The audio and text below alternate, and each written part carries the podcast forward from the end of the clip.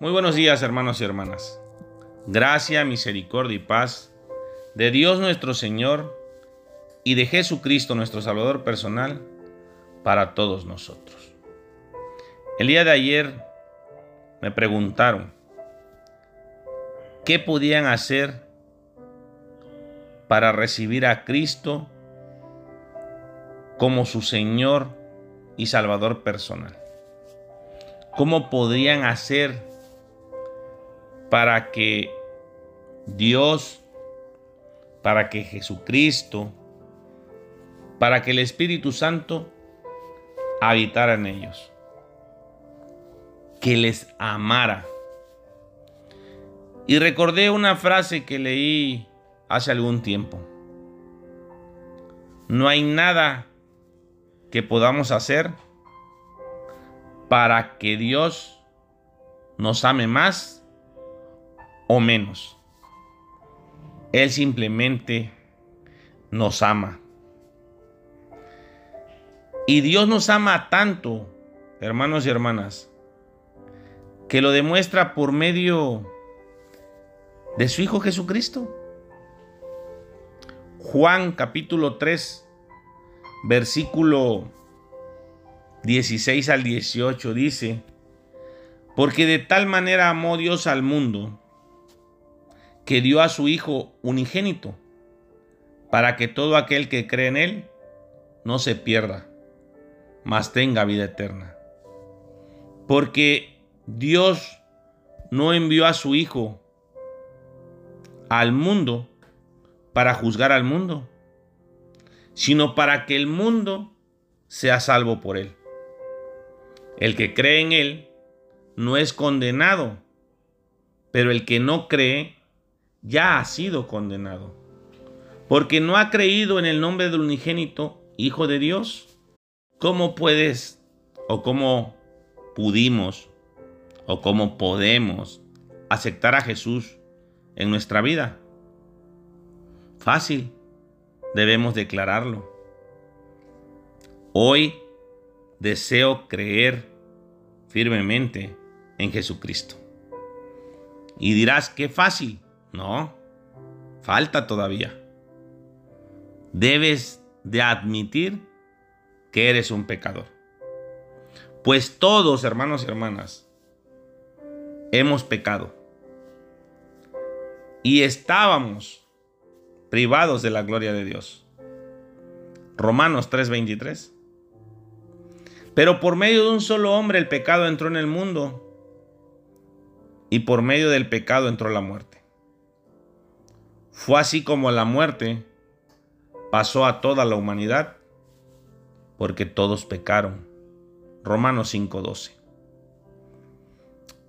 Pero si afirmamos que no hemos pecado,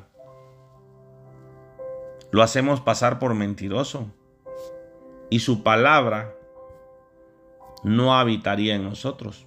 Primera de Juan 1.10. Por eso es importante admitir que somos pecadores, pero que estamos dispuestos a alejarnos del pecado. Y como estamos dispuestos, es porque nos arrepentimos.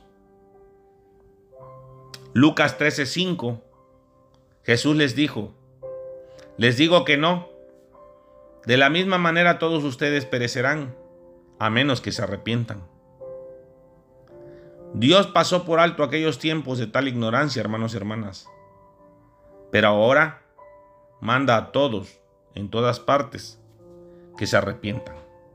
Hechos 17:30. Debemos creer que Jesucristo murió por nosotros, por ti, por mí, que fue sepultado y que resucitó de entre los muertos pero Dios demuestra su amor por nosotros en esto. En que cuando todavía éramos pecadores, Cristo murió por nosotros. Romanos 5:8. Porque tanto amó Dios al mundo que dio a su Hijo unigénito, para que todo el que cree en Él no se pierda, sino que tenga vida eterna. Juan 3:16. Entonces, ¿qué debemos de hacer? Confesar con nuestra boca que Jesús es el Señor y creemos en nuestro corazón que Dios lo levantó de los muertos. Y entonces seremos salvos. Romanos 19. E iniciamos el peregrina por medio de la oración. Tenemos que invitar a Jesús a nuestra vida para que esté y habite en nuestro corazón. Porque con el corazón se cree para ser justificado, pero con la boca se confiesa para salvación. Romanos 10:10. Y lo más importante, porque todo el que invoque el nombre del Señor será salvo. Romanos 10:13. Reconocer que somos pecadores y necesitamos su perdón va a ser que creamos que Jesucristo entregó su valiosa sangre y murió por nuestros pecados. Que estamos dispuestos a arrepentirnos. Que estamos dispuestos a dejar atrás nuestro pasado. A dejar atrás nuestros pecados. E invitar a Jesús que entre en nuestros corazones y tome el control de nuestra vida de una manera personal. Juan capítulo 1 versículo 12 dice, más a cuantos lo recibieron, a los que creen en su nombre, les dio el derecho de ser hijos de Dios. Por lo tanto, hermanos y hermanas, si alguno está en Cristo, es una nueva creación.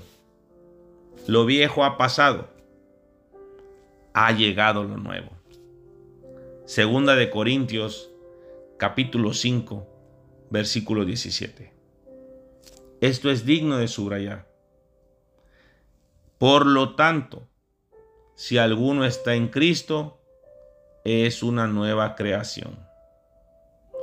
Lo viejo ha pasado, ha llegado lo nuevo. Felicidades, ya tienes a Cristo en tu corazón. Ya está Cristo en tu vida.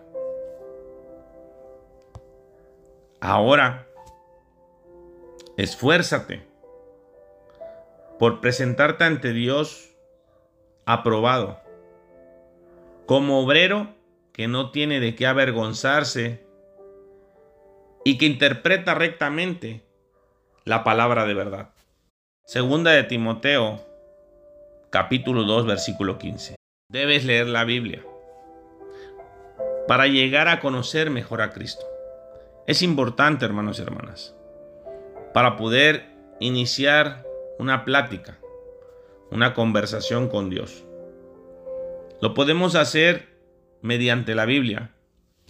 Y lo podemos hacer mediante una oración. Dice Mateo 21, 22, si ustedes creen, recibirán todo lo que pidan en oración.